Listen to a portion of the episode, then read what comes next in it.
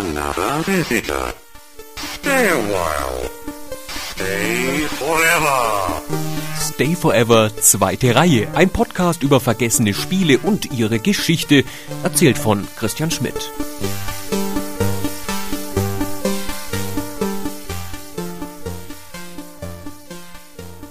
Die meisten Geschichten von Sherlock Holmes beginnen mit der Nachricht von einem besonders vertrackten Verbrechen. Aber die Notiz, die im November 1888 von einem Streifenpolizisten in der Baker Street 221b abgegeben wird, ist vergleichsweise banal. Inspector Lestrade von Scotland Yard informiert Sherlock Holmes in dürren Zeilen darüber, dass eine junge Frau ermordet wurde, eine Schauspielerin, im Hinterhof des Regency Theatres, und er liefert die Lösung gleich mit. Jack the Ripper hat wieder zugeschlagen. Es ist nicht ganz klar, warum Lestrade Holmes ausgerechnet zu diesem Fall hinzuzieht, aber er schließt sein Schreiben mit den Worten, der Yard wäre für ihre Meinung sehr dankbar. Womöglich hängt es damit zusammen, dass der Ripper bis dato ausschließlich in Whitechapel gemordet hat, in den Slums im Osten von London. Das Regency Theatre liegt in Mayfair, im Herzen der Stadt. So greifen Sherlock Holmes und sein Begleiter Dr. Watson zu ihren Hüten und starten in den Fall des gezackten Skalpells, The Case of the Serrated Scalpel. Nur wird der nicht auf Papier erzählt, sondern als Computerspiel, als Adventure von Electronic Arts aus dem Jahr 1992. Sherlock Holmes ist, ich schäme mich fast, das zu erklären, die berühmteste Detektivfigur der Literaturgeschichte, erfunden von Arthur Conan Doyle und zwischen 1887 und 1927 im Einsatz in vier Romanen und 56 Kurzgeschichten, also 60 offiziellen Fällen. Die Abenteuer des Meisterschnüfflers waren bekanntlich so populär, dass Doyle ihn 1893 sterben ließ, weil er die Nase voll hatte, ständig neue Geschichten zu erfinden. Woraufhin in London Menschen mit schwarzen Trauerbinden auf die Straße gingen und das Strand Magazin, in dem die Geschichten erschienen waren, 20.000 empörte Abokündigungen erhielt. Schon zu Lebzeiten Doyles kursierten in einigen Ländern Europas die ersten Ablegerwerke, und nach seinem Tod pflanzte sich das Erbe von Sherlock Holmes in jedem neuen Medium fort. In Radiohörspielen, in Filmen, Fernsehserien und ab den 80er Jahren natürlich auch in Computerspielen. Davon gibt es genügend. Zu dem Zeitpunkt, als Electronic Arts über ein Sherlock Holmes Adventure nachdenkt, war der Detektiv schon in mindestens acht Spielen aufgetreten, darunter bekannte wie Infocoms Sherlock oder ICOMs Consulting Detective. Das setzt sich fort bis in die Jetztzeit. Seit 2002 bringt Frogwares im Schnitt alle zwei Jahre ein neues 3D-Abenteuer heraus und seit neuestem sucht Sherlock Holmes auch im Wimmelbildgenre nach der Socke, dem Gurkenglas und dem Hornhautraspler. Warum also greife ich ausgerechnet das Sherlock Holmes Adventure von Electronic Arts und seinen Nachfolger aus diesem Kanon heraus, zumal ich sie, das gleich vorausgeschickt, für ziemlich mittelmäßige Spiele halte. Zum einen natürlich, weil ich sie sehr mag. Und das die Frage aufwirft, inwiefern ein spielerisch unbedeutender Titel trotzdem eine bedeutsame Erfahrung sein kann. Vor allem aber, weil sie in vieler Hinsicht exemplarisch für alle Sherlock Holmes Spieler stehen, die letztendlich alle vor der gleichen Herausforderung stehen. Wie baut man ein Rätselspiel um einen Charakter, der von vornherein sehr, sehr, sehr, sehr, sehr viel schlauer ist als der Spieler selbst?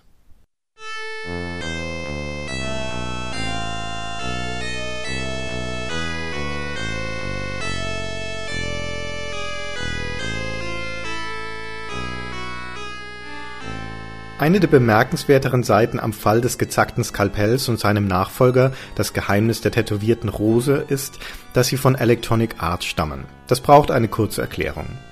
Electronic Arts ist heutzutage der zweitgrößte Spielehersteller der Welt und war im Laufe seiner Geschichte für vieles bekannt, nie aber für Adventures.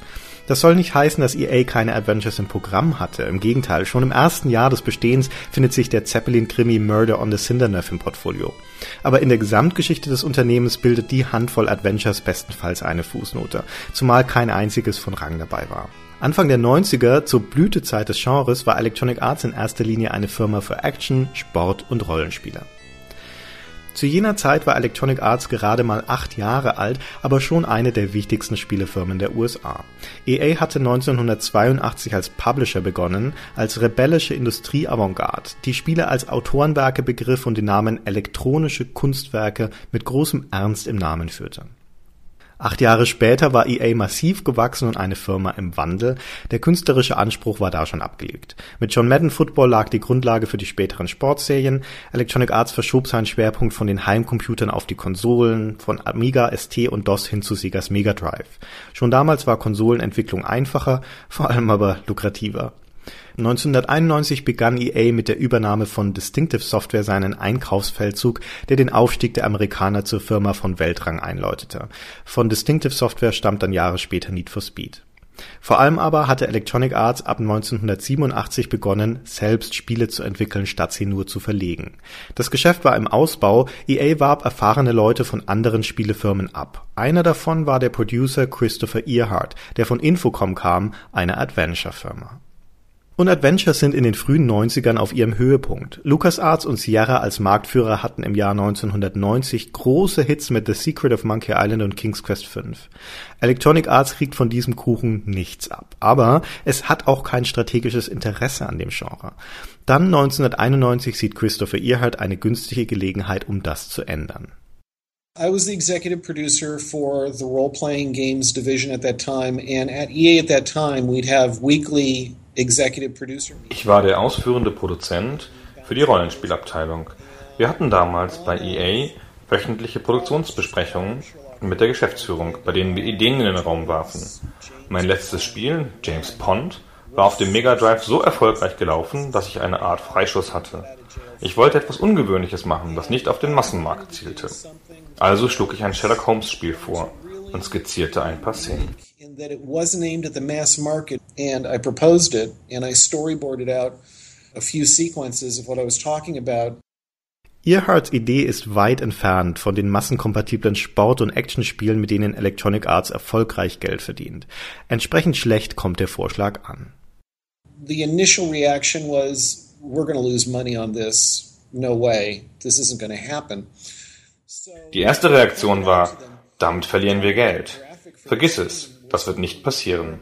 Ich wies darauf hin, dass die Zielgruppe für ein solches Spiel eine war, die EA momentan komplett verpasste. Und ich sagte, lasst mich zumindest einen Prototypen machen, als Entwicklungsprojekt, um zu beweisen, dass wir so etwas hinkriegen. Also setzte ich mich mit einem externen Entwicklungsstudio hin und wir bauten in elf Tagen eine Technologiedemo. Das war das Zünglein an der Waage. Dadurch sah die Geschäftsführung, dass wir das stemmen konnten. Und sie gaben uns grünes Licht because they realized that what we were trying to do, we could actually accomplish. And they said, okay, let's go forward with this. Christopher Earharts Prototyp eines Sherlock Holmes Spiels erregt das Interesse eines anderen Mitarbeiters bei Electronic Arts, eines jungen Autors namens Eric Lindstrom. Lindstrom arbeitet in der Dokumentationsabteilung von EA als Handbuchschreiber, hat aber auch schon beim Science-Fiction-Rollenspiel Hard Nova als Texter ausgeholfen. Ich bekam Wind von dem Sherlock Holmes Projekt und ging rüber, um mir das anzusehen. Sie planten eine Art Cluedo-mäßiges Brettspiel mit Sherlock Holmes Geschichte drumherum. Ich war ein großer Fan von Grafik-Adventures und die Hintergründe und Charaktere, die sie schon hatten, passten wunderbar zu dieser Art von Spiel. Lindstrom übernimmt das, was man heute Concepting nennen würde. Den Entwurf für das Spieldesign, das Szenario und den Storyrahmen rund um die Kernidee einer Mordwaffe, der Natur schwer zu bestimmen ist. Am Ende steht ein Entwurf, den Eric Mystery Tree nennt. Ein Skelett des Handlungsverlaufs samt der Orte und Personen, aber ohne Rätsel und Dialoge. Um das auszufüllen, holen Eric Lindstrom und Christopher Earhart einen dritten Mann an Bord, Erics Chef in der Dokumentationsabteilung R.J. Burke. Burke hat zu diesem Zeitpunkt ausschließlich an Handbüchern gearbeitet. Nun wird er Autor und Spieldesigner, von ihm kommen alle Texte und Dialoge. Das eigentliche Spiel aber stammt von einem externen Studio namens Mythos Software. Mythos Software ist zu diesem Zeitpunkt noch kein Jahr alt, 1990 gegründet in Phoenix, Arizona im Südwesten der USA. R.J. Burke erinnert sich. Der Gründer von Mythos war ein sehr talentierter Programmierer namens Jamie Ferguson. Ich glaube, er war 23 Jahre alt. Er kam frisch vom College und führte dieses kleine Unternehmen aus dem Keller seines Hauses. Er hatte schon vorher Auftragsarbeiten angenommen, aber das war sicher sein erstes großes Projekt für einen großen Publisher. A big software publisher. Ferguson nennt sein Studium Mythos Software und das Anhängsel Software ist nicht ganz unwichtig, denn zu jener Zeit gibt es bereits ein Mythos. Mythos Games nämlich in England, aber es sollte noch vier Jahre dauern, bis die zu Ruhm kommen mit einem Spiel namens UFO Enemy Unknown. Wir können auch noch Mythic Entertainment mit in den Topf werfen, das US-Studio hinter den Online-Rollenspielen Dark Age of Camelot und Warhammer Online, das zwar erst 1995 gegründet wurde, aber immerhin für sich in Anspruch nehmen kann, dass es als einzige der drei mythischen Firmen heute noch existiert. Es ist Christopher Earhart, der Mythos an Bord holt. Jamie Ferguson und ich kannten uns schon eine Weile. Wir hatten gemeinsam an einigen Projekten gearbeitet, bevor ich zu Electronic Arts ging. Aber das waren alles Portierungen. Diesmal ging es um eine Eigenentwicklung. Ich wusste, dass Mythos das durchziehen kann. Ich musste sie nur richtig verkaufen. Das Handbuch zu The Case of the Serrated Scalpel zeigt ein Foto des Teams von Mythos Software. Vier Männer und eine Frau. Eleanor Maver, die Mutter des Grafikers Scott Maver. Und wäre sie nicht dabei, könnten die Kerle genauso gut als Roadies für Guns N' Roses durchgehen. Breite Schultern, fiese 80er Jahre Matten auf dem Kopf. Ferguson grinst im Muscle-Shirt in die Kamera.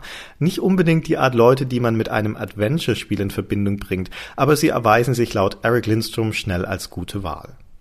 Mythos were hardworking guys, really earnest.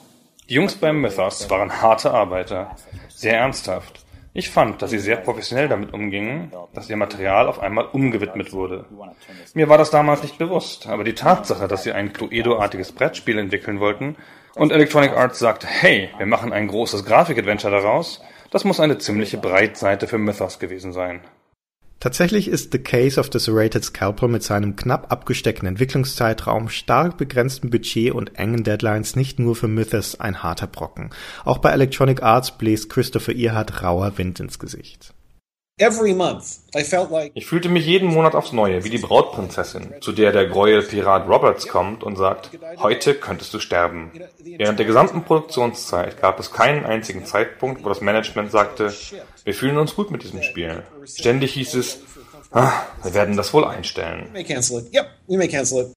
Aber es wird nicht eingestellt. The Lost Files of Sherlock Holmes, The Case of the Serrated Scalpel erscheint im Herbst 1992 als das Electronic Arts Spiel mit dem vermutlich längsten Namen der Firmengeschichte. Und Inspector Lestrade lässt Sherlock Holmes und Dr. Watson zu einem Tatort rufen.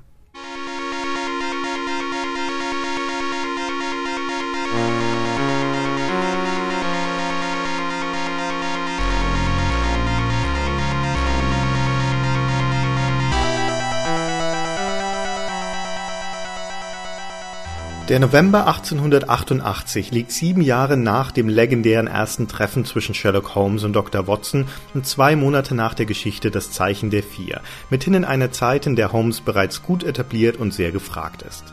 Der November 1888 ist gleichzeitig der Höhepunkt der Ripper-Hysterie in London. Ein mutmaßlicher Serienmörder unter dem Pseudonym Jack the Ripper hat im East End von London fünf Prostituierte ermordet und das zunehmend brutal.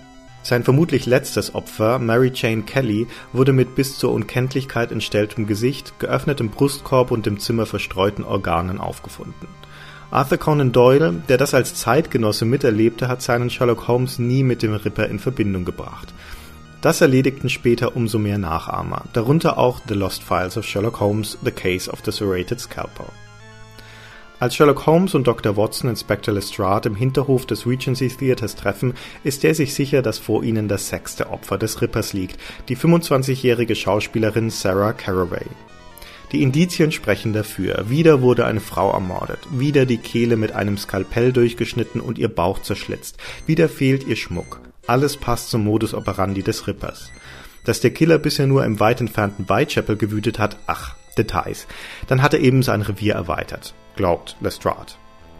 Aber was Holmes stutzig macht, ist etwas ganz anderes. Die Schnitte stammen zweifellos von einem Skalpell, aber die Wundränder sind nicht glatt, sondern uneben. Die Klinge muss gezackt gewesen sein, oder wie es im Englischen heißt, serrated.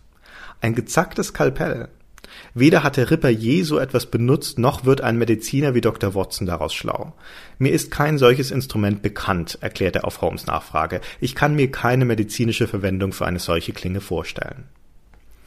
Holmes Misstrauen ist geweckt und der Tatort voll von Indizien. An den Wundrändern des ersten Schnitts klebt ein weißes Pulver. Hinter einer nahen Kiste ist der Boden voll von Fußabdrücken und Zigarettenkippen. Unweit der Leiche liegt ein zerknülltes Theaterflugblatt, auf dessen Rückseite eine Nachricht gekritzelt ist.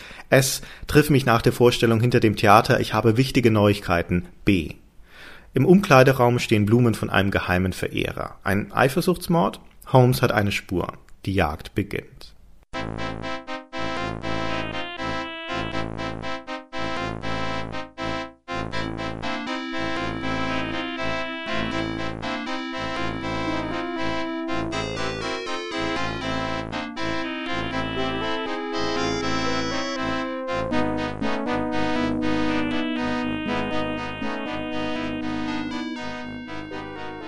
Im Februar 1993 erscheint ein Test zu The Case of the Serrated Scalpel im US-Magazin Computer Gaming World, den ich aus zwei Gründen interessant finde.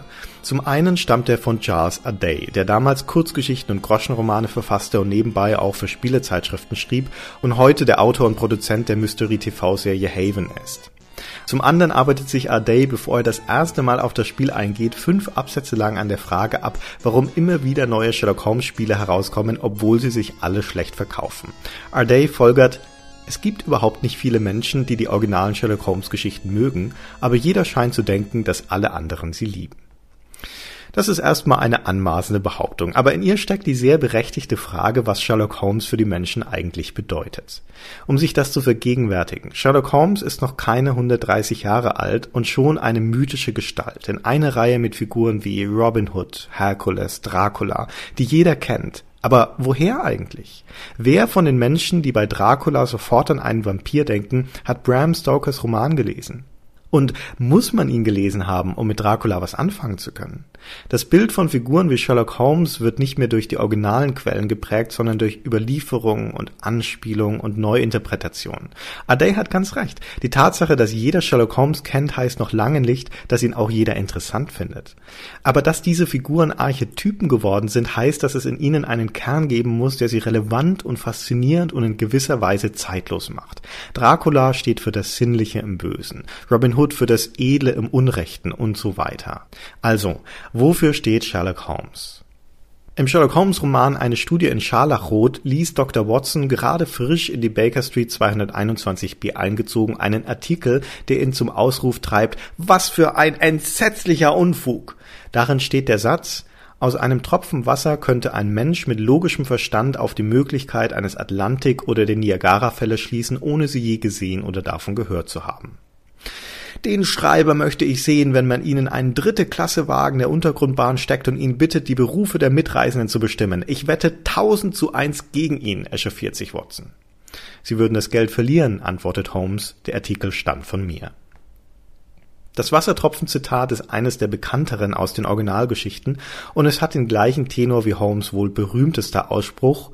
Es ist eine alte Maxime von mir, dass, wenn man das Unmögliche ausgeschlossen hat, das, was übrig bleibt, so unwahrscheinlich es auch sein mag, die Wahrheit sein muss.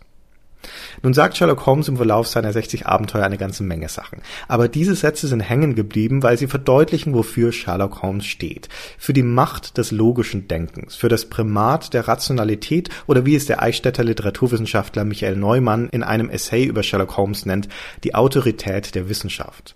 Sherlock Holmes beseitigt Ungewissheit und ordnet die Welt nach der unbestechlichen Ursache-Wirkungslogik eines newtonischen Weltbilds. Die Arbeit von Conan Doyles Detektiv gründet auf einem unanfechtbaren Glauben an die Zuverlässigkeit der Wirklichkeit, schreibt Neumann. Die Kette der Ereignisse kann nirgends reißen. Wo immer eine Spur gefunden wird, weist sie unweigerlich zurück auf die Ursache.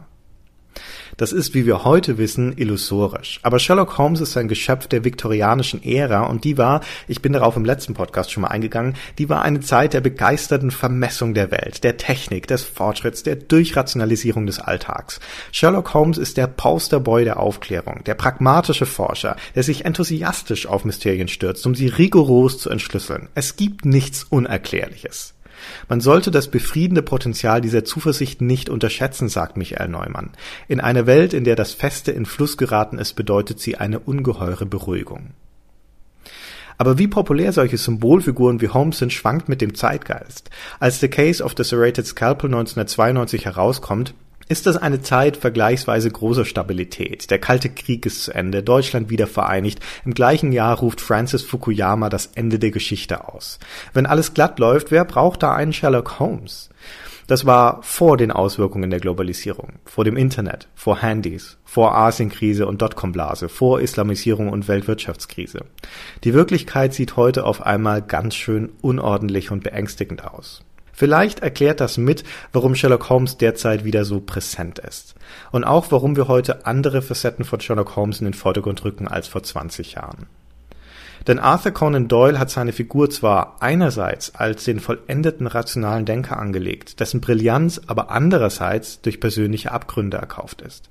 Doyles Holmes ist kein hilfsbereiter Gentleman-Detektiv, sondern ein ziemlich anstrengender Charakter, Kettenraucher, lethargisch, der sich um der quälenden Langeweile zu entgehen Heroin spritzt und in Depression versinkt. Mein Leben ist ein einziger langer Versuch, den Banalitäten des Alltags zu entkommen, seufzt Holmes in der Geschichte Die Liga der Rothaarigen. Fälle verfolgt er mit selbstzerstörerischer Energie, ohne zu essen, ohne Schlaf, auch ohne Rücksicht auf Gesetze oder Befindlichkeiten anderer Menschen. Holmes täuscht und manipuliert, wenn es sein muss, und die Konsequenzen sind ihm ziemlich gleichgültig. Arrogant ist er sowieso. Das alles hört sich jetzt an wie eine Zusammenfassung von Gunnar Lotz Memoiren Meine Zeit als Gamester-Chefredakteur, aber mit dem Unterschied, dass Sherlock Holmes bekanntlich keinerlei Interesse an Frauen hatte. Der Sherlock Holmes von Arthur Conan Doyle ist also zumindest in den Anlagen ein getriebener, ein ambivalenter Genie. Was machen Computerspiele aus dieser Figur?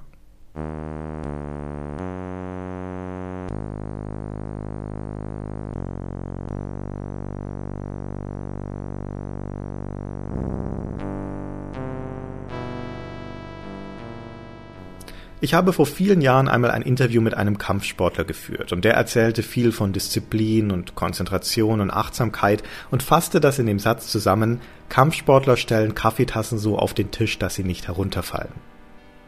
Das hat mich sehr beeindruckt, weil ich tendenziell der Typ bin, dem schon mal Tassen vom Tisch kippen.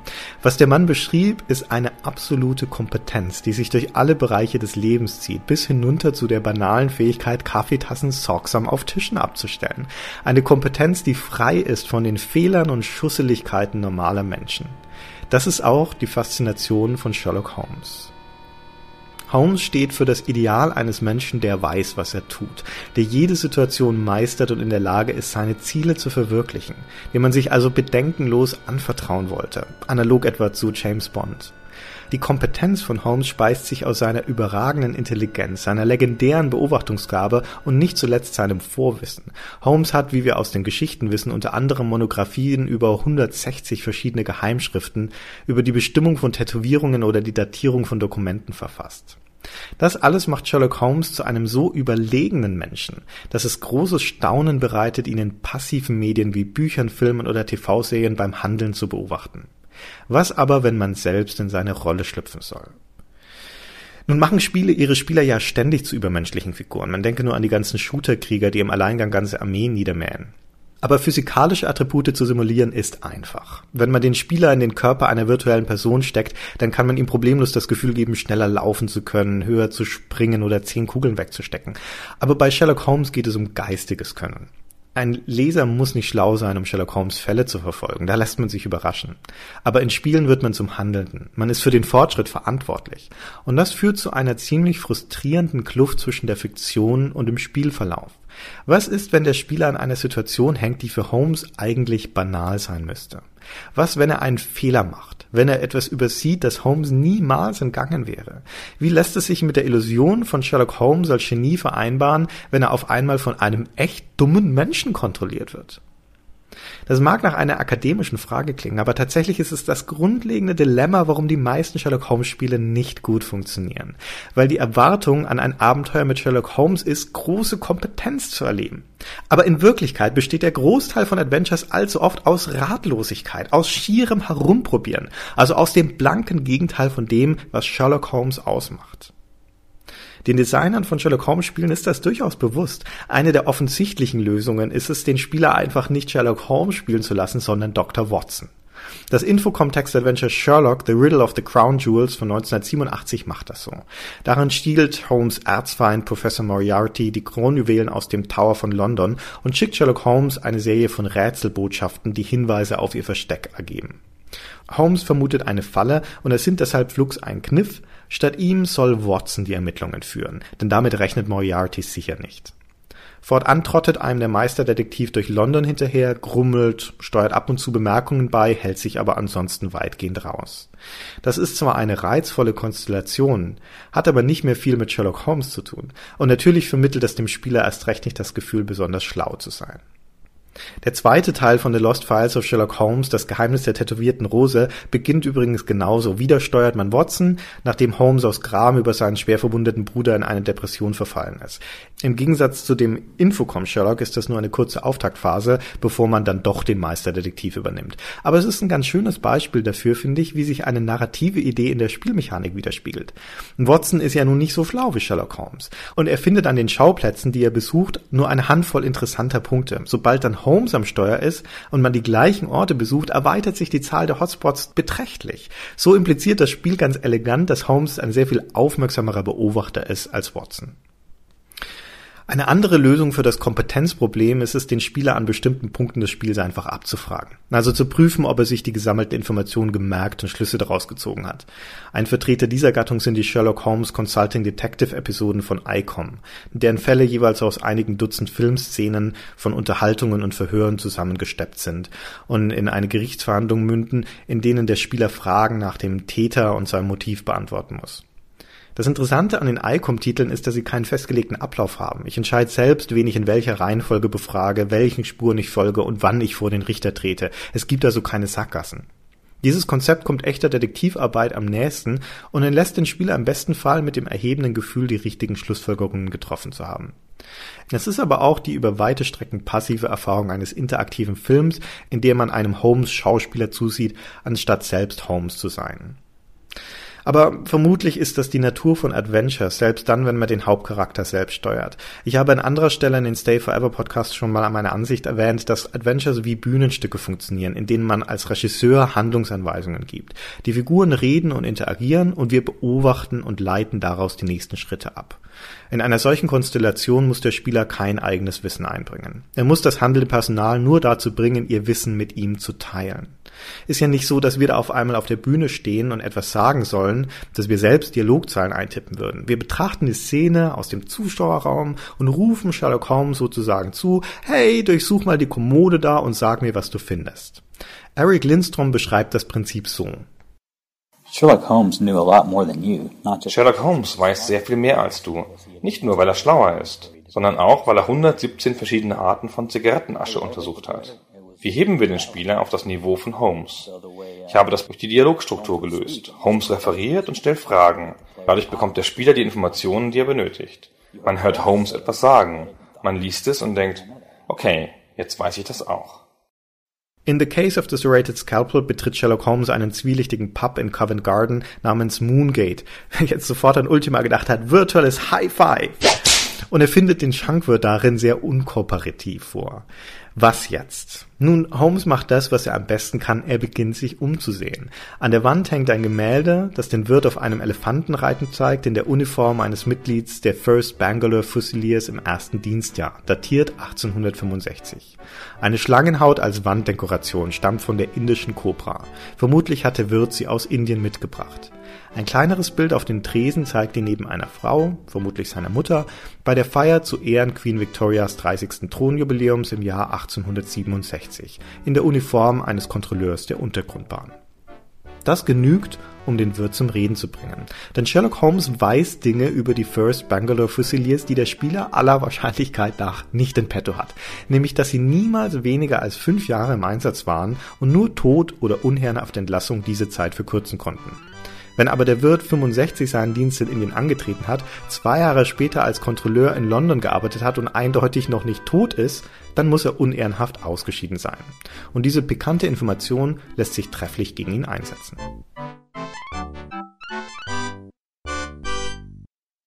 Wie immer bei Sherlock Holmes klingt das lächerlich simpel und tatsächlich ist es im Spiel eine Sache von drei, vier Klicks und einer halben Minute. Aber es ist ein gutes Beispiel für kollaboratives Handeln zwischen Spieler und Spielfigur.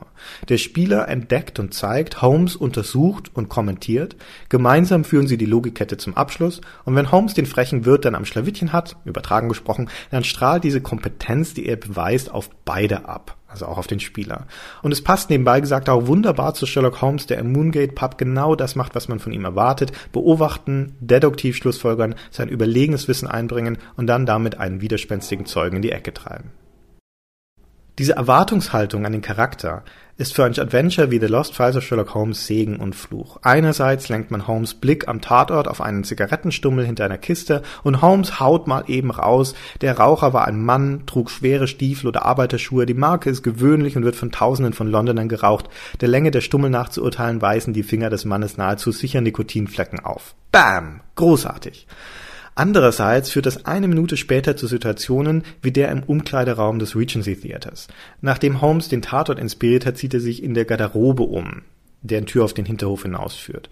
Dort erzählt Carruthers, der Inspizient des Theaters, Lestrade habe die Vermutung, dass Sarah Caraway hier innen überfallen und nach draußen geschleppt wurde, um sie dort zu ermorden. Holmes entgegnet, Lestrade habe ja viele fantasievolle Theorien, aber dieses sei eindeutig falsch. Carruthers fragt ihn, woran er das festmacht. Was dann folgt, ist interessant, denn an dieser Stelle und nur hier das einzige Mal im ganzen Spiel erlaubt das Spiel dem Spieler Holmes eine Antwort in den Mund zu legen, indem er aus mehreren Lösungen eine auswählt. Es gibt drei Optionen, worauf Holmes verweisen kann. Auf einen Blumenstrauß, der auf der Kommode steht, auf die Position des Damenhuts des Opfers oder auf die Tatsache, dass der Kleiderschrank geschlossen ist. Richtig ist übrigens der Hut, der liegt nämlich draußen neben der Leiche. Wäre Sarah innen überfallen worden, hätte sie sicher keinen Hut aufgesetzt. Sie muss selbst nach draußen gegangen sein. Nun sind solche kleinen Auswahltests ein Standardelement von Adventure-Dialogen, nichts Besonderes, aber in einem Sherlock Holmes-Spiel führen sie zwangsläufig dazu, dass der Held Unsinn erzählen kann, dass er herumrät. In dem Fall bringt es Holmes in die peinliche Lage, dass er sich von einem popeligen Theaterinspizienten korrigieren lassen muss, wenn man die falsche Antwort wählt. Und Watson schreibt das auch noch alles mit. Sprich, wenn ein Spiel einen so klar definierten Charakter wie Sherlock Holmes als Protagonisten nimmt und diesen Charakter offensichtlich vorlagengetreu einsetzt ohne Experimente, dann schafft das eine enorme Fallhöhe, diesem Anspruch auch gerecht zu werden. Das wird nirgends so sehr deutlich wie bei den Aufgaben, für die das Spiel Sherlock Holmes stellt. Was macht Sherlock Holmes eigentlich, um einen Fall zu lösen? Die Frage ist nicht trivial. Eric Lindstrom schildert das Grundproblem. The original Sherlock Holmes stories don't quite play the same way as Die mystery. Geschichten funktionieren nicht so, wie wir das heute gewohnt sind. Sie sind keine Krimis. Krimis wurden erst später populär.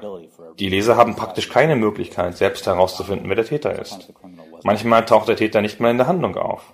Es sind Abenteuergeschichten, erzählt aus der Perspektive von Dr. Watson.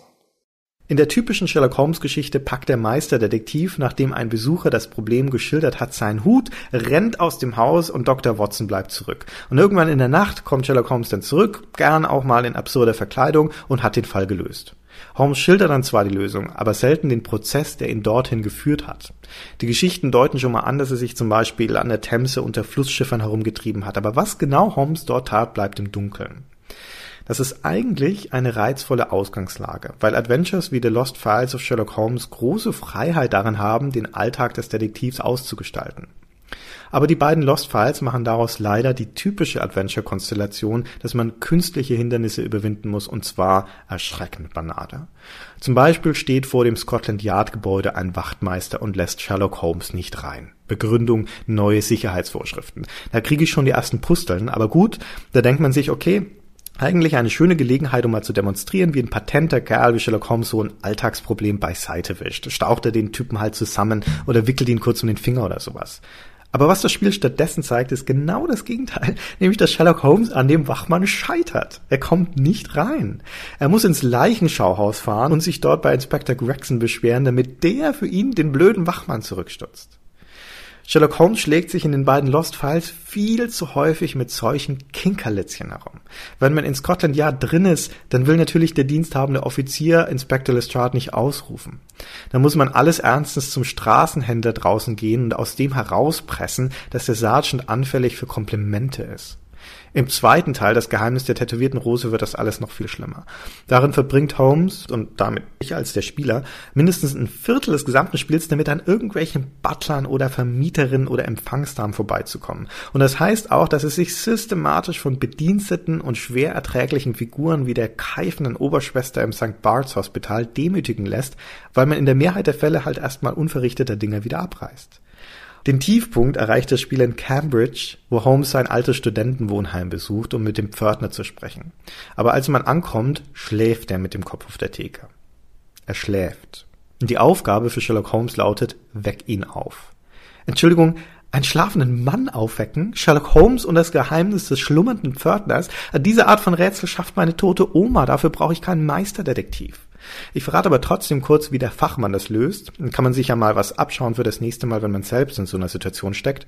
Holmes schickt Watson los, um Bier zu holen. Das stellt man dem Pförtner auf die Theke und vom Biergeruch wird er wach. Ich muss noch schnell eine andere misslungene Szene aus The Case of the Serrated Scalpel erzählen. Da steht Sherlock Holmes am Zaun hinter einer Abteischule und versucht, mit einem der Schuljungen zu reden, die dort im Hof spielen. Dazu muss er einen Kreisel hochhalten, um den Jungen anzulocken. Also Kreisel besorgen, Kreisel benutzen, Rätsel gelöst. In Adventure-Logik macht das Sinn. Aber versetzen wir uns kurz in Holmes Logik, wenn man kein Kreisel dabei hat, aber da schon an diesem Zaun stehen kann. Und dann steht Holmes da und denkt, ah, da ist ja der Junge, den ich suche, aber wie mache ich den jetzt auf mich aufmerksam? Ja, keine Ahnung. Gehe ich mal wieder weg. Äh, Holmes, was ist mit Winken, herrufen, in die Schule reingehen, mit dem Direktor sprechen? Stattdessen muss man den scheiß Kreisel hochhalten. Ja, Adventures sind so, aber verdammt nochmal, wir reden hier von Sherlock Holmes. Holmes ist effizient und kreativ, er ist direkt und unnachgiebig, der rennt nicht wegen Kleinkram durch die Gegend und vor allem verschwendet er keine Zeit.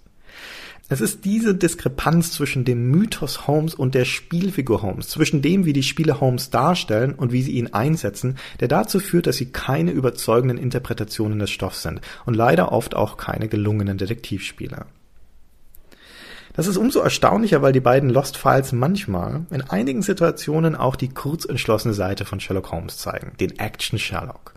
Arthur Conan Doyles Holmes ist ja nicht nur der kühle Denker, sondern auch und insbesondere ein Mann der Tat. In einer der besten Szenen von The Case of the Serrated Scalpel stehen Holmes und Watson vor der abgeschlossenen Tür eines Privatdetektivs. Die Zeit drängt. Und statt lange nach einem Schlüssel zu fahnden, packt Holmes eine herumstehende Schreibmaschine und schmeißt sie durch die Scheibe der Tür. Noch schöner finde ich aber den Moment gegen Ende des zweiten Spiels, wo ein Verdächtiger einen Schlüssel in ein Aquarium mit Giftfischen wirft. Anstatt ihn jetzt da irgendwie rauszuangeln, wie in jedem zweiten Adventure-Spiel, zieht Holmes eine Pistole und schießt das Ding in Stücke. Scheiß auf die Fische. Was zählt, ist der Schlüssel und dass der Verdächtige geschockt daneben sitzt, fühlt sich doppelt gut an. Diese Lösung ist ein wunderbar lakonischer Kontrapunkt zu all den mühsamen Klaubereien, die sich Holmes vorher zugemutet hat. So als habe auch er irgendwann mal die Schnauze voll. Und man hat das Gefühl, in diesem Moment mehr über Sherlock Holmes Wesen erfahren zu haben als in all den Stunden davor. Es ist ein versöhnlicher Augenblick, aber er kommt reichlich spät.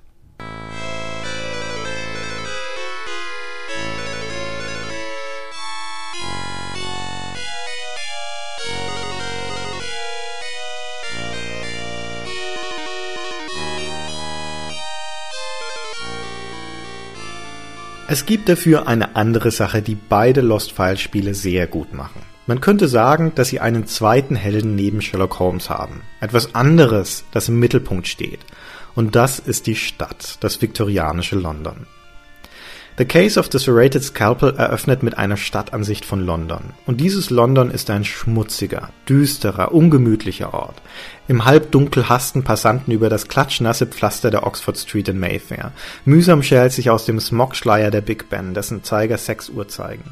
Im Hintergrund spucken Schlote Kohlerauch in die Luft. Hinter den zugezogenen Vorhängen der Häuser flackert der Schein der Gaslichter. Und ihr rotwarmes Licht verschärft den Kontrast zum nasskalten, dreckigen draußen. Es ist November im Jahr 1888.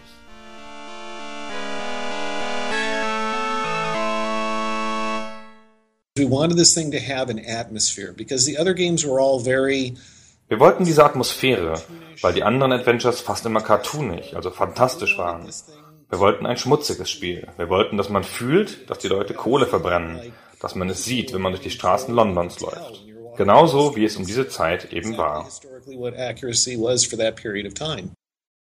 Im 19. Jahrhundert ist London die größte Stadt der Welt und vor allem die am schnellsten wachsende Metropole der Welt. In den 50 Jahren zwischen 1810 und 1890 vervierfacht sich die Einwohnerzahl von einer auf vier Millionen.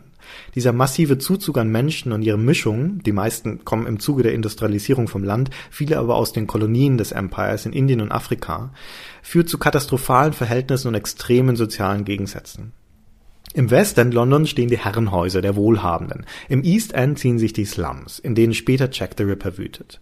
London ist ein unangenehmer Ort für alle Einwohner. Die Luft ist fast ständig grau vom Kohlerauch, die Straßen voll von Unrat und Pferdemist, verstopft von ständigen Verkehrsstaus. Bis 1954 brechen mehrmals Cholera-Epidemien in der Stadt aus, verursacht durch erbärmliche hygienische Bedingungen. Verbrechen ist an der Tagesordnung. Bis 1829 gibt es in London keine städtische Polizei. Bis 1892 keine Kriminalbeamten und erst 1878 wird formal das Criminal Investigation Department eingerichtet, das man gemeinhin als Scotland Yard kennt. Die Vorbehalte in der Bevölkerung gegen die Polizei sind enorm. Polizeiarbeit wird als Affront gegen die Bürgerrechte angesehen und als Schnüffelei und Schikane durch die Regierung. Diese Vorbehalte hallen auch noch durch Arthur Conan Doyles Geschichten nach, wenn sie Inspector Lestrade und seine Kollegen von Scotland Yard als Dilettanten darstellen. Tatsächlich ist die Polizeiarbeit zu jener Zeit mäßig organisiert und fehleranfällig. E.J. Wagner schildert in ihrem Buch The Science of Sherlock Holmes einen Kindermord aus dem Jahr 1860, bei dem die hinzugerufene Polizei einen blutigen Fingerabdruck von einem Fenster wischt, um die Familie nicht zu verstören, auf eine Durchsuchung der Schränke verzichtet, um nicht in die Privatsphäre der Familie einzudringen und vorsorglich die Magd verhaftet, nur um sie aus Mangel jeglichen Verdachts später wieder freizulassen. Bei den Rippermorden knapp 30 Jahre später sind zahlreiche ähnliche Fehler und Falschinterpretationen dokumentiert. Zu Sherlock Holmes Zeiten existieren keine standardisierten Ermittlungsmethoden, schon gar keine Forensik. Selbst etwas heute so Selbstverständliches wie die Suche nach Fingerabdrücken wird erst um die Jahrhundertwende zur Standardpraxis. Sherlock Holmes wissenschaftliche Ermittlungsmethoden, seine rigorose Erfassung von Spuren und Indizien ist schiere Avantgarde. Dieses vollgepackte, sozial explosive London mit seinen krassen Gegensätzen zwischen dem Elend der Unterschicht und dem Prunk der Gediegenheit und den Manierismen der Oberschicht bildet also die Kulisse für die Sherlock Holmes Abenteuer. Aber während allzu viele Sherlock Holmes Interpretationen sich auf das bürgerlich biedermeierliche London beschränken, führen die Lost Files Spiele in beide Welten. Und das vor allem in der Wahl der sehr atmosphärischen Schauplätze.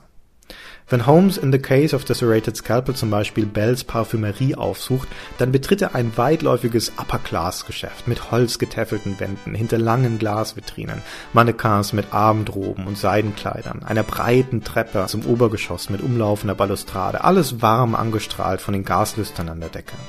In einem Straßenzug in Shoreditch im Osten von London sind Holmes und Watson dagegen überrascht, ein prächtiges Stadthaus vorzufinden. Das Spiel deutet es nur an, aber Shoreditch ist im 19. Jahrhundert ein verarmtes Industrieviertel. So bewundern Holmes und Watson den Klinkerbau mit seinen großen Bleiglasfenstern, den gusseisernen Geländern vor den Balkonen, stuckverziertem Vorbau, schwere Säulen.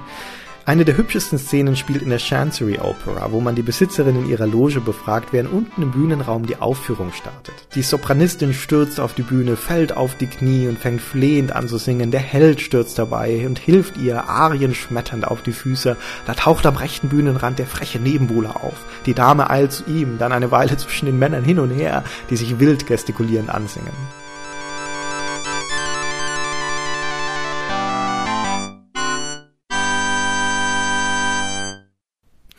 Die ärmeren Schauplätze gelingen den Lost Files Spielen weniger überzeugend, aber immerhin spielen sie eine Rolle.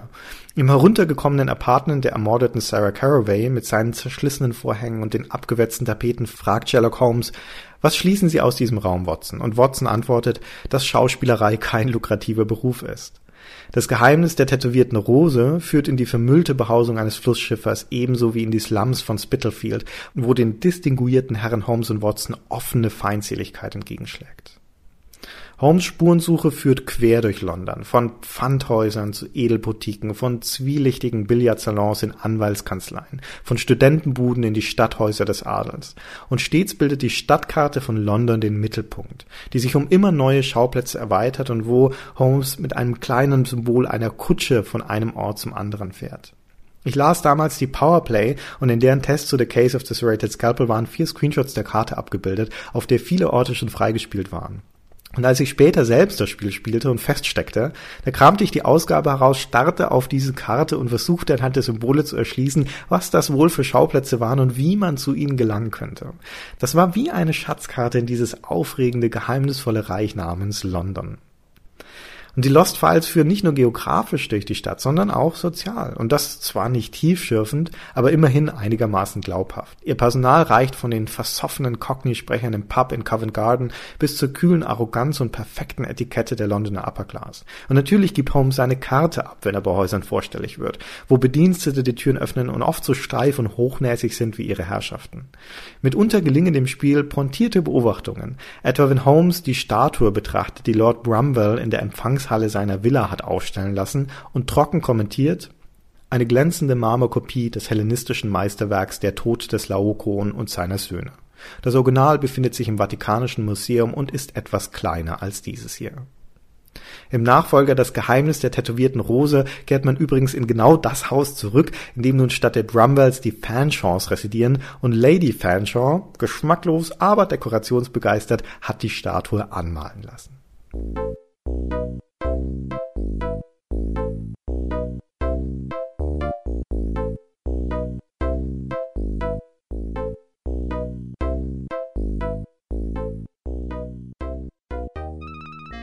The Case of the Serrated Scalpel ist ein Detektivspiel und als solches steht in ihm das Sammeln von Informationen durch Befragung, Beobachtung und Analyse im Mittelpunkt. Eine der Spuren von der ermordeten Sarah Caraway führt zum Beispiel zu einem Verdächtigen, von dem man nur weiß, dass er ein Spieler im Kensington Rugby Club ist. Aber welcher? Die haben ja nun mehr als einen Spieler. Der Trainer ist nur dann bereit, einen seiner Spieler aus dem Training zu rufen, wenn man ihn beschreiben kann. Holmes muss diese Informationen aus mehreren Quellen zusammentragen. Manche Spuren entpuppen sich auch als Sackgassen. Sarah Caraway hatte zum Beispiel in der Tat einen heimlichen Verehrer, der aber, wie sich schnell herausstellt, mit dem Mord nichts zu tun gehabt haben kann. Und natürlich ist der Mord an der Schauspielerin komplizierter, als es zunächst den Anschein hat. Und am Ende verweben sich mehrere parallele Mysterien zu einem großen Ganzen. Und übrigens zu einem Motiv, das sich ausnahmsweise nicht um Geld oder Macht oder Eifersucht dreht, sondern um eine sehr private Familientragödie, als Konsequenz der verkrusteten Standesdünkel jener Ära. Diese Bodenständigkeit ist dem Spiel anzurechnen, gerade auch im Kontrast zum aufgeblasenen Nachfolger. Der aufgefächerte Plot und die Vielzahl der Spuren gepaart mit Holmes Bewegungsfreiheit zwischen den Schauplätzen in London führen zu einer motivierenden Wahlfreiheit, welchem Problem man als nächstes nachgehen möchte. Wer an einer Stelle nicht vorankommt, hat meist die Möglichkeit, eben erstmal eine andere Spur zu verfolgen. The Case of the Serrated Scalpel führt zudem das ein, was fast alle späteren Holmes-Spiele kopieren, nämlich dass sich Holmes in der Baker Street hinter seine chemischen Apparate klemmt und dort Wässerchen mischt und Spuren analysiert. Das unbekannte Pulver an Sarah Caraways Wunden erhitzen wir zum Beispiel mit etwas Schwefelsäure und Zink, prompt weist ein schwarzer Niederschlag am Glasrand darauf hin, dass es sich um Arsen handelt. Leider nutzt das Spiel die auflockernde Mischerei nur genau zweimal. Eine verschwendete Chance. Das ist einer von vielen Patzern, die dazu führen, dass The Case of the Serrated Scalpel als Adventure-Spiel nur mittelmäßig funktioniert. Die größte Enttäuschung ist, dass das Spiel die Offenheit und die Untersuchungsbreite, die in der Handlung angelegt ist, mit extrem unflexiblen Lösungswegen konterkariert. The Case of the Serrated Scalpel ist eines jener Geht-nicht-Adventures, die für jede Aktion, die nicht vom Designer gewünscht ist, nichts als kaum verhohlene Verachtung übrig haben. Bei all dem Detailreichtum seiner Kulisse bleibt der eigentliche Spielablauf ernüchternd funktional und in gewisser Weise steril. Und das beginnt bei solchen Kleinigkeiten wie der Tatsache, dass einem praktisch niemand im Spiel grüßt und endet damit, dass das Spiel letztendlich doch ein sehr lineares Abarbeiten von Aufgaben ist. Schon allein, weil die meisten Schauplätze überhaupt nur vier oder fünf Hotspots haben. In einem vollgestopften Tabakwarenladen, den man besucht, gibt es zum Beispiel genau drei Aktionspunkte. Den Jungen hinter der Theke und die beiden Dinge, die man im Laden benutzen muss. Da käme selbst Dr. Watson auf die richtige Lösung. Dazu kommen gelegentlich unlogische Situationen. Das Blumenmädchen Leslie in Covent Garden hat zum Beispiel einige ihrer Sträuße in einem Metallnetz in ein Wasserfass gehängt, damit die frisch bleiben. Und natürlich protestiert sie, wenn man den Stopfen aus dem Fass ziehen und das Wasser ablassen will. Die richtige Lösung ist, die Blumen aus dem Fass zu nehmen, die wegzuschmeißen und den Drahtkorb zu klauen. Das ist Leslie offenbar wurscht. Hauptsache der Stopfen ist noch drin. Interessanterweise wird The Case of the Serrated Scalpel in dem Maße spannender und auch flüssiger, indem es die Aktionsbreite im Spielverlauf zunehmend einschränkt. Gegen Ende hin legen das Tempo und die Dramatik zu und der ersten Leiche fügen sich weitere hinzu. An mehreren Schlüsselstellen belohnt das Spiel seine Spieler mit überraschenden und actionreichen Zwischensequenzen, die damals gerade für Adventure-Niveau, das ja als eher statisches Genre gilt, sehr beeindruckend waren und auch heute noch hübsch anzusehen sind. Überhaupt die Technik. The Case of the Serrated Scalpel kleckert nicht, es klotzt. Es kommt auf neun 3,5 Zoll HD-Disketten und entpackt 29 Megabyte auf die Festplatte. 29 Megabyte. Im Jahr 1992 hat die durchschnittliche PC-Festplatte 100 Megabyte Speicherplatz. Sherlock Holmes ballert davon mehr als ein Viertel zu. Das entspräche im Vergleich heute einem Spiel, das mal eben 290 Gigabyte auf der Platte abladen würde. Natürlich geht für die mehr als 50 Hintergrundbilder und Animationen viel Platz drauf. Zudem hat das Spiel eine Reihe digitalisierter Soundeffekte. Die meisten Megabytes frisst aber das hier. Have you been sufficiently fortified by Mrs. Hudson's murderous coffee, Watson, to put your mind to this mystery? Whatever are you on about, Holmes, so early in the morning? I'm sorry to interrupt your reading, old man. Mrs. Hudson has just delivered a very intriguing note. Would you care to peruse it? Sprachausgabe.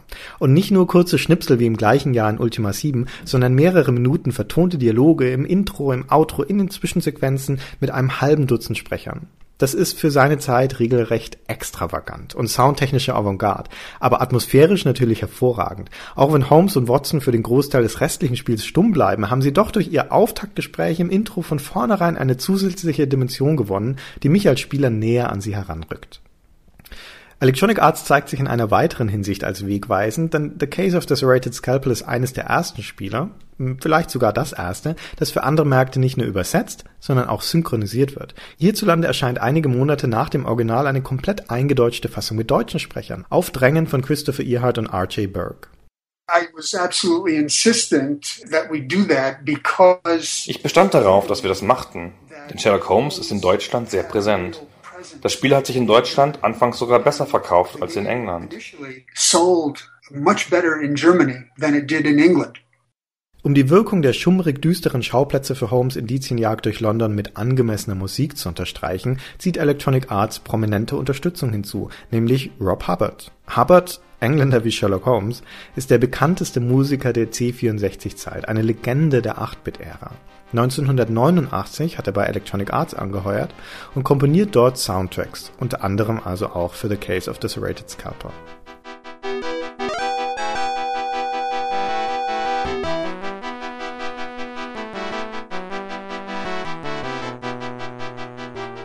Seine kurzen Stücke tragen erheblich zum zeitgenössischen Charme des Spiels bei.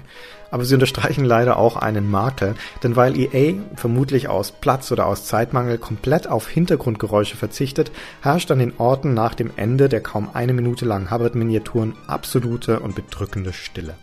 Ich hatte schon den Moongate Pub oder das Rugbyfeld erwähnt, und wenn man dort im Trubel steht und keinen Mucks hört, wirkt das Geschehen auf einmal seltsam künstlich und die Atmosphäre der Kulisse verpufft.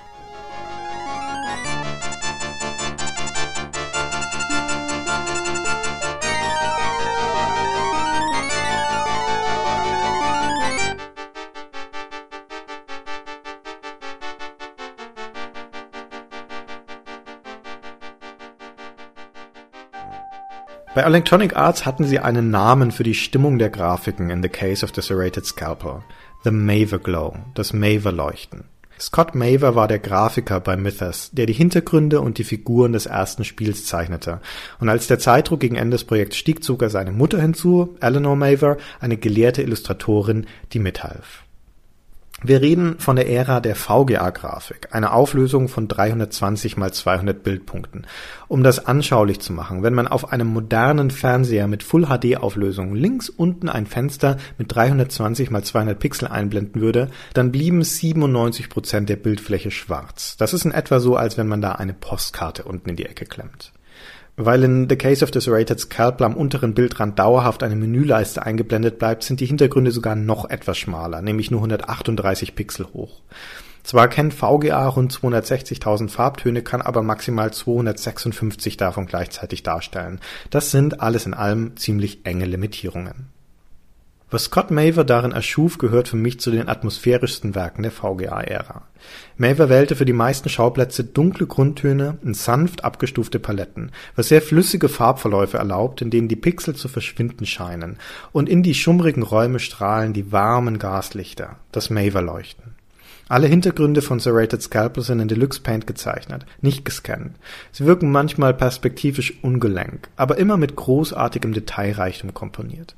Einer der eindrucksvollsten Räume im Spiel ist das Studio einer Wahrsagerin, über und über verhangen mit schweren roten Vorhängen, die das schwache Licht der Funzeln im Raum zu verschlucken scheinen. Das Ergebnis ist eine wahrlich geheimnisvolle Stimmung. Neue Schauplätze zu entdecken ist in The Case of the Serrated Scalpel ein Genuss und ein starkes Motivationselement. Andererseits stellen dieses düstere London und Scott Mavers dunkle Farben Electronic Arts vor unerwartete Probleme, wie sich Christopher Earhart erinnert. We actually spent almost two and a half months working on the lighting for several different scenes because we Wir haben fast zweieinhalb Monate an der Beleuchtung einiger Szenen herumgebastelt, weil es damals keine wirklich einheitlichen Monitore gab. Als wir das Spiel in die Qualitätssicherung brachten, war es wirklich deprimierend zu sehen, wie unterschiedlich das Bild auf verschiedenen Monitoren aussah. Wir mussten die Szenen überarbeiten und überarbeiten, bis wir sicher sein konnten, dass sie auf jedem Bildschirm einigermaßen einheitlich wirken würden.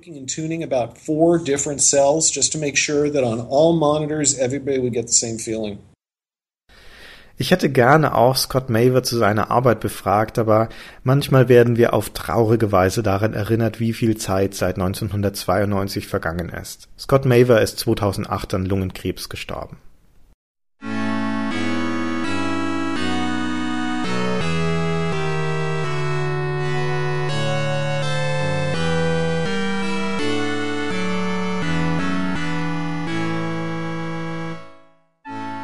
Ich hatte schon gesagt, dass Electronic Arts durch den Erfolg der LucasArts Adventure dazu inspiriert wurde, ein eigenes Spiel zu machen.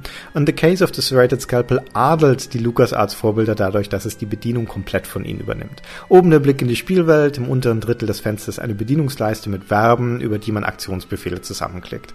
LucasArts hatte mal mit 15 Verben angefangen, bei Manic Mansion damals, die dann aber schrittweise auf schließlich neun in Monkey Island 2 heruntergekürzt. Und die neun übernimmt Sherlock Holmes 1 zu 1 mit einer Ausnahme.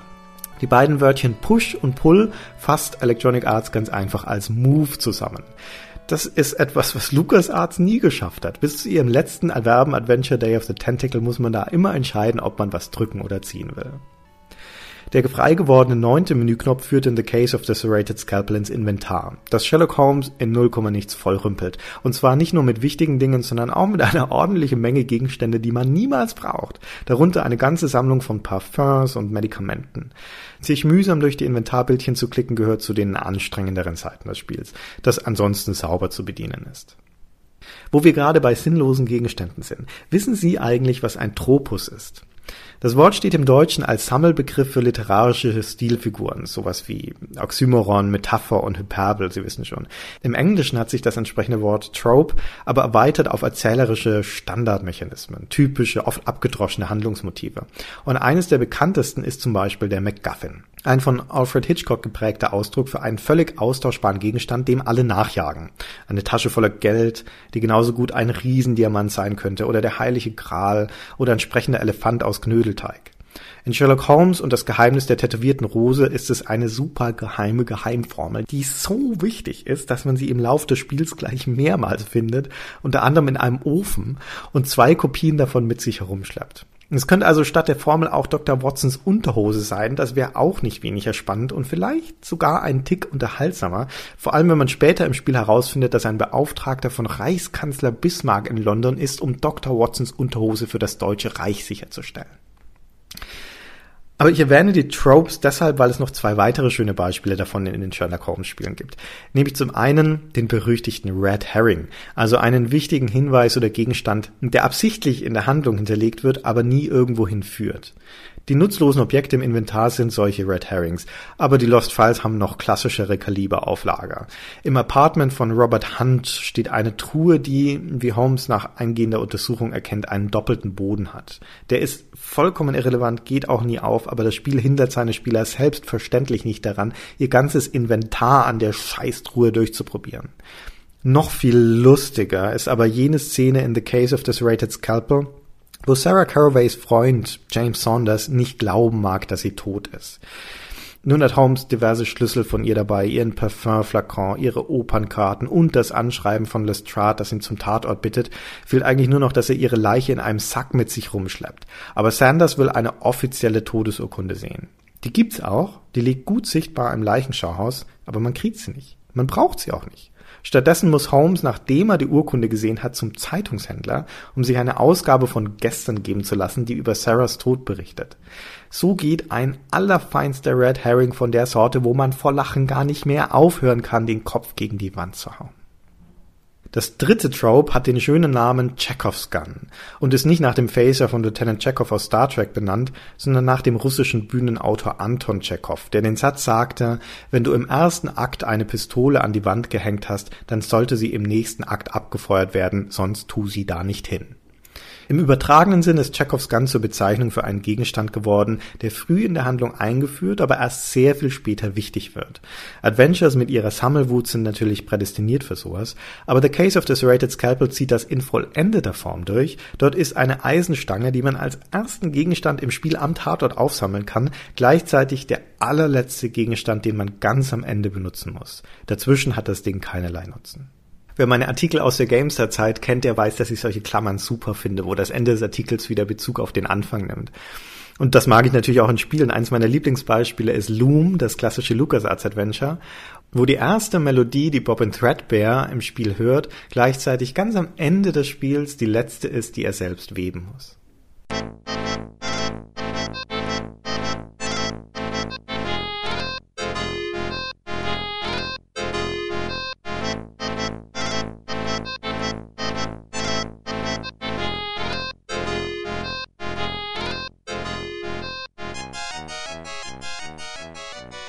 Die Lost Files of Sherlock Holmes zeichnen, ich sagte es schon, ein breites Bild ihres Zeitalters und seiner Moden.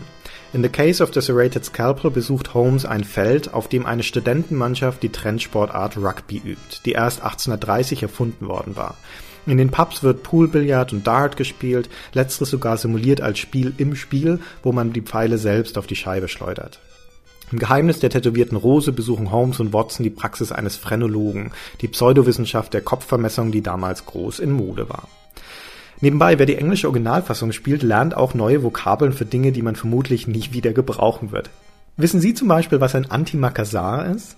Zu Holmes Zeit war es Mode, dass sich Männer reichlich Haaröl in die Frisur strichen, das nach seinem Herkunftsort Makassaröl hieß. Und weil das auf den Lehnen von Polstermöbeln ziemlich fiese Flecken hinterlässt, legte man ein kleines Schutzdeckchen darüber, einen Anti-Makassar. Die meisten Flugzeugsitze haben sowas auch heute noch. Oder die ermordete Sarah Caraway hat ein Reticule dabei. Das ist das, was man im Deutschen einen Pompadour nennen würde. Hilft das weiter? Falls nicht, das ist eine Damenhandtasche, eine Art Netzbeutel. Die beiden Episoden der Lost Files bemühen sich auf diesen Wegen um historische Authentizität. Und es ist ihnen anzurechnen, dass sie das unaufdringlich und glaubwürdig hinbekommen. Kein Historienkitsch, sondern eine sehr atmosphärische Kulisse. Dazu kommen die unvermeidlichen Versatzstücke aus dem Sherlock Holmes Kanon, allen voran natürlich der Inhalt der Wohnung in der Baker Street 121b, die initialen VR, die in die Wand geschossen sind, der persische Schlipper als improvisierter Humidor gestopft mit Shag Dabak und die Stradivari achtlos auf die Chaiselong geworfen. Ich finde, eine der hübschesten Auswirkungen der Adventure-Mechanik ist, dass sie ja prinzipiell dem Spieler erlaubt, allerlei Dinge im Raum anzuklicken, um zu erfahren, ob die in irgendeiner Weise wichtig oder nützlich sind. Auf diesen Klick gibt das Spiel eine Beschreibung oder einen Kommentar ab. Aber genauer gesagt eben nicht das Spiel, sondern die Spielfigur.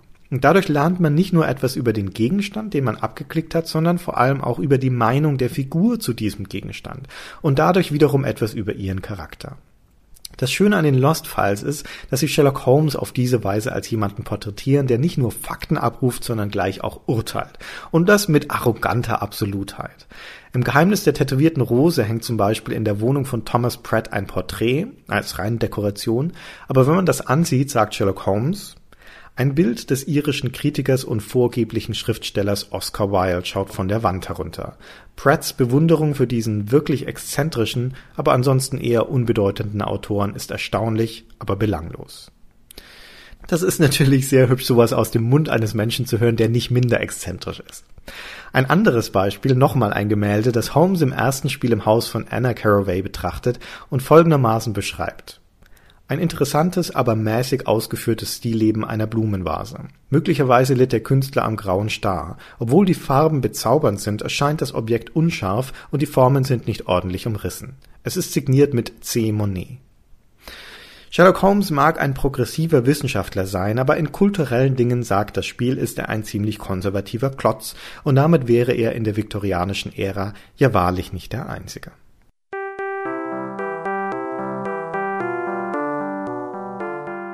Nun habe ich lang und viel über Sherlock Holmes geredet, aber da ist ja noch jemand, sein Sidekick Dr. Watson. Und die Tatsache, dass das zwei Leute sind und nicht nur einer, ist bekanntlich essentiell. Nicht umsonst gilt das dynamische Duo aus London als Urvater all der Buddy-Cop-Movies und Schnüfflerpärchen, die sich heute so auf den Bildschirmen herumtreiben. Und nicht umsonst legen moderne Interpretationen des Materials sehr viel mehr Aufmerksamkeit auf Watson als eigenständigen Menschen und die nicht unwesentliche Frage, welche Faszination ihn an einen so anstrengenden Menschen wie Sherlock Holmes binden mag.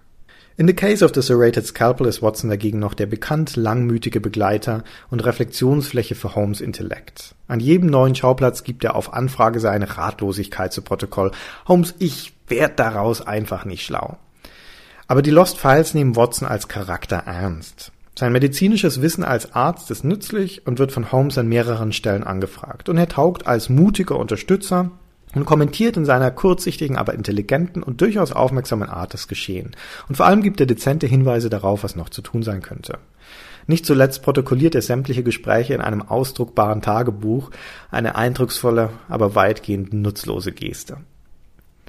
Das Geheimnis der tätowierten Rose vertieft diese Interaktion zwischen Holmes und Watson weiter. Und man kann mit einiger Berechtigung sagen, dass sie dort das Spiel trägt. Das in vieler Hinsicht schleppender und ermüdender ist als der erste Teil. Ich komme gleich noch drauf. Dass man in den ersten Stunden nur mit Watson ohne Holmes unterwegs ist, ist dabei eher kontraproduktiv, denn der gutbürgerliche Watson ist für sich allein ein ausgesprochen langweiliger Charakter und das Spiel gewinnt ihm auch keine interessante Facette ab. Umso erfrischender sind nach dieser dürren Anlaufphase die Wortwechsel des wiedervereinten Duos. Und sie zeigen wunderbar, warum Holmes und Watson ein so unterhaltsames Paar sind. Das Geheimnis der tätowierten Rose und sein Autor R.J. Burke finden schnell einen Ton, in dem Holmes ungeduldig provokante Urteile von Watson mit britisch unterkühltem Understatement geerdet werden. Und so spielen sich die beiden mit charmanter Vertrautheit die Bälle zu. Ein Beispiel. Städtische Architektur ist die depressivste Kunstform, die die Menschheit erfunden hat. Gefällt Ihnen das Design nicht? Der Bauherr wollte doch nur Stabilität vermitteln. Schade, dass er nicht bei dem Versuch umgekommen ist. Was er nämlich erreicht hat, ist reinste Großspurigkeit, zumindest an den Stellen, die nicht bedrückend wirken. Ich werte das einfach mal als ein Nein. Oder diese Szene hier, als Holmes zitierend durch eine Bibel blättert. Wer Wissen vergrößert, vergrößert auch Sorge. Wie war Watson? Der Autor hat bestimmt nicht Sie gemeint, glaube ich. Wie ein güldenes Juwel in einem Schweinemaul ist eine Frau ohne Diskretion. Die Weisheit der Sprichwörter hat auch ihre Grenzen, Holmes. Ich finde das sehr charmant. Und tatsächlich sind die Sherlock Holmes Spiele eines der wenigen Szenarien, das von einer deutschen Übersetzung profitiert, weil sich Holmes und Watson im Deutschen siezen können, was die Fallhöhe noch ein Quäntchen erhöht. Man darf das Geheimnis der tätowierten Rose deshalb getrost in der ordentlich lokalisierten deutschen Fassung spielen.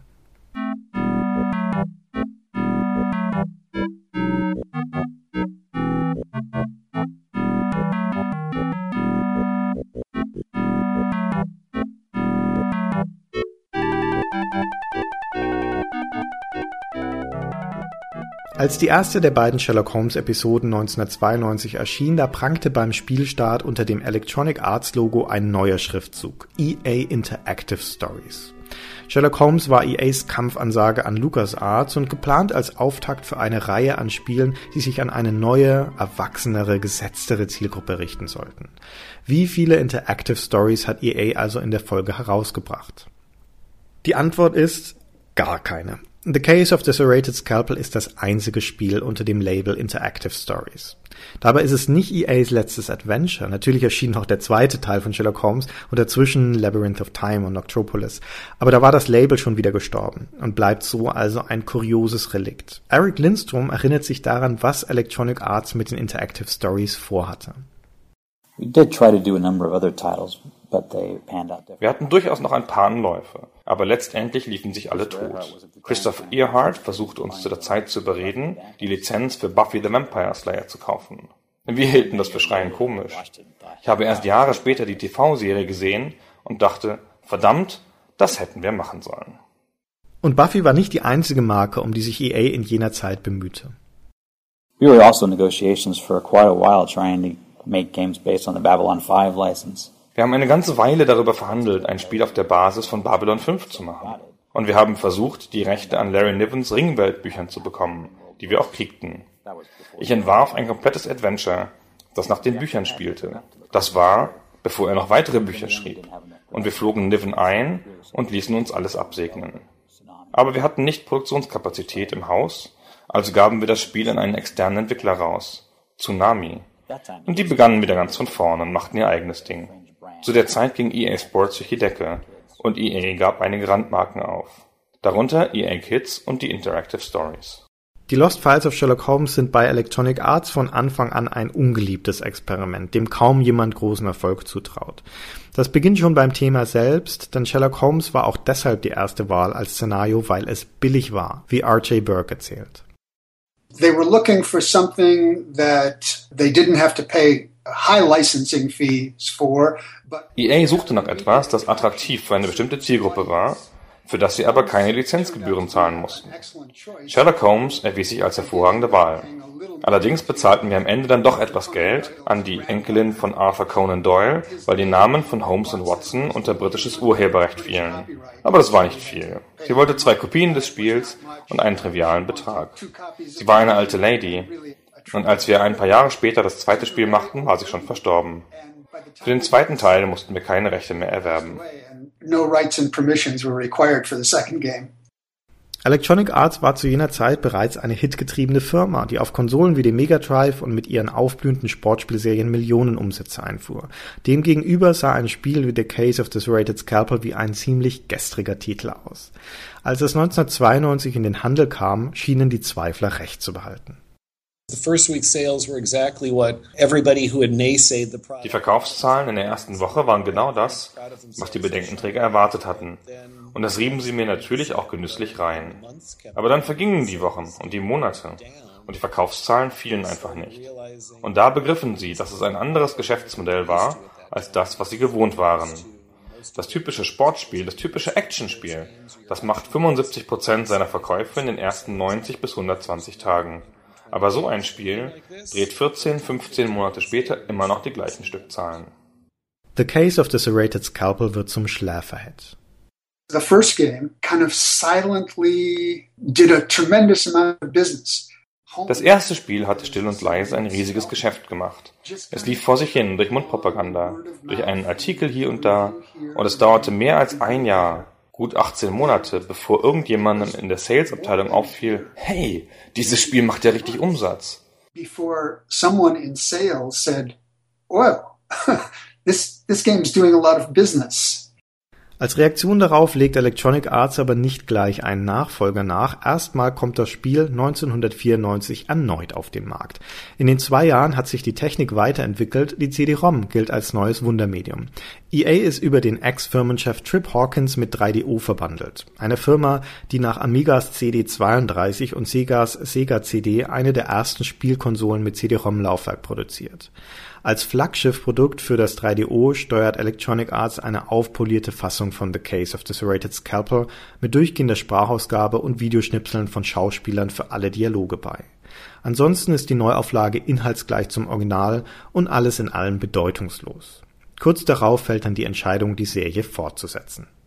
Mythos was available, and I was Ich konnte genügend Leute davon überzeugen, dass wir einen Nachfolger machen sollten. Mythos war verfügbar und so brachten wir den Großteil der Band wieder zusammen.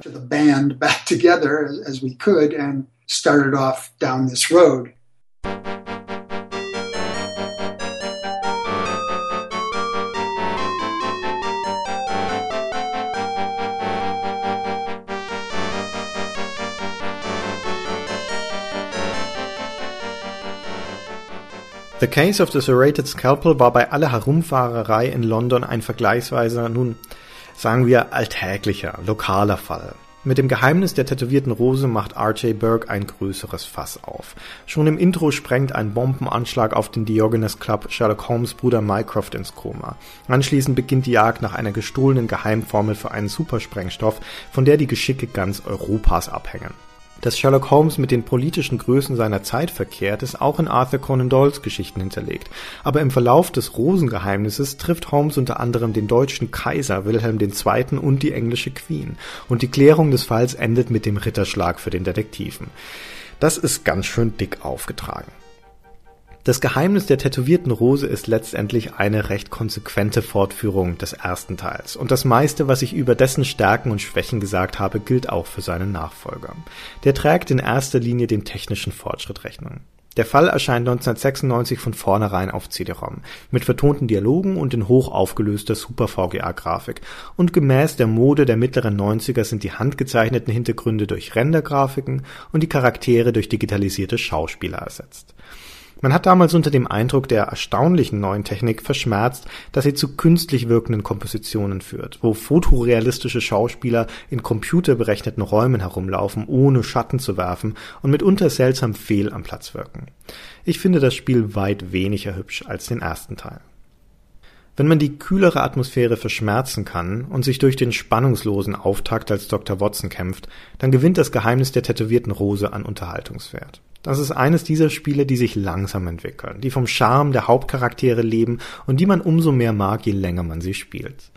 Die Verbsteuerung ist passé, an ihre Stelle tritt ein ziemlich eigenartiges, kontextsensitives Inventar, in dem an jedem Ort nur bei denjenigen Gegenständen Befehle auftauchen, die Holmes hier sinnvoll einsetzen kann.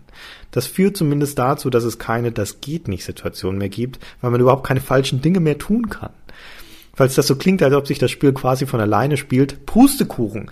Das kompensiert das erstens durch eine schiere Masse an Interaktionspunkten pro Schauplatz und zweitens durch den peniblen Zwang zur richtigen Reihenfolge. So wird der zweite Lost Files Fall mehr noch als der erste Teil zum Such- und Wiederholungsspiel. Das Geheimnis der tätowierten Rose bleibt übrigens ein Geheimnis. Das Tattoo findet sich relativ früh im Spiel auf der Probacke einer Leiche und weist auf einen Studentenbund, dessen Bedeutung dann aber im Unklaren bleibt oder vielleicht habe ich es auch einfach nicht kapiert. So oder so ist es für die Lösung des Falls irrelevant. MacGuffin. Watson, reichen Sie mir Ihre Unterhose.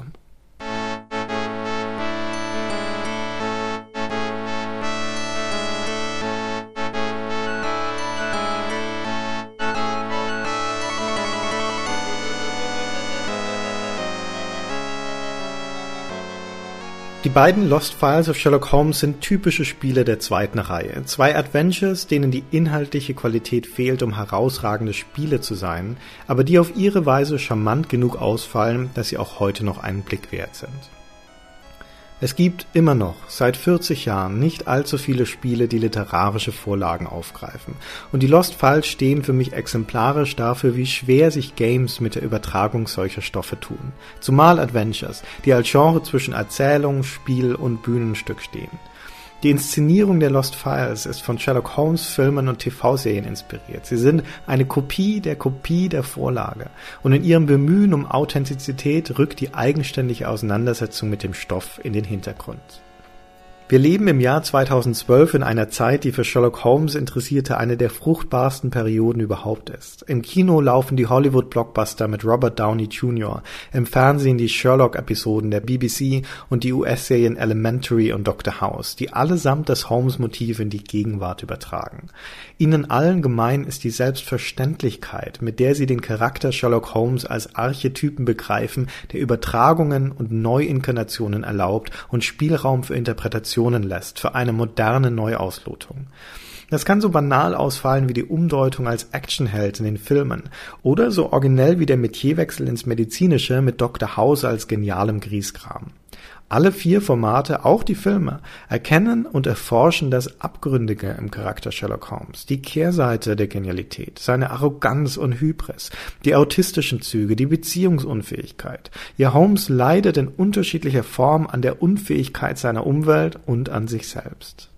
Dieser ja, ich traue mich kaum, das Experimentierfreudigkeit zu nennen. Eher müsste man sagen, diese selbstverständliche kreative Auseinandersetzung mit dem Thema zeigt den meilenweiten Vorsprung klassischer Medien vor Videospieler in Sachenerzählung.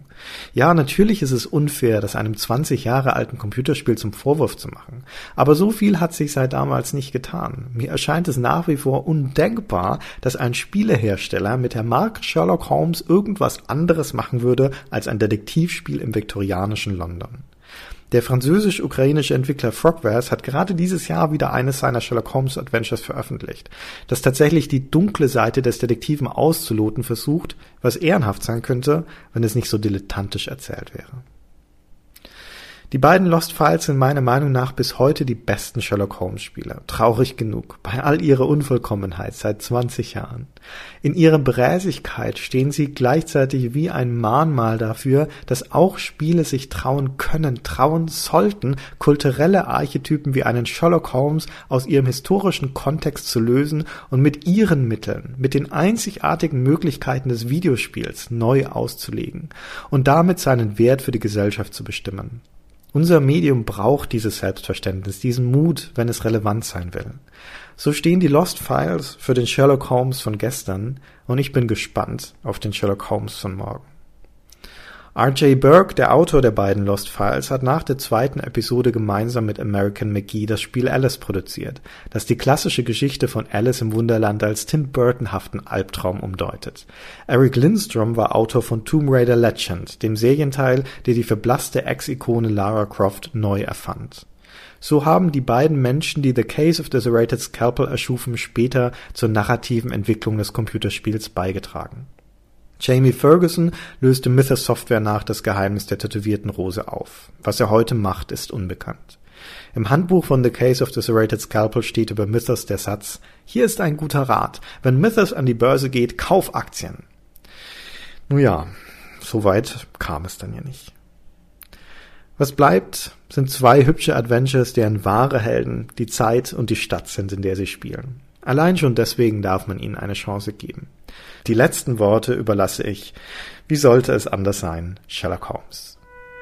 Beachten Sie, Watson, wie berechenbar Pornografie doch ist. Das ist eine Verleumdung. Ich bin Künstler. Streiten wir uns nicht um korrekte Bezeichnungen. Sagen wir einfach, Sie sind ein Idiot.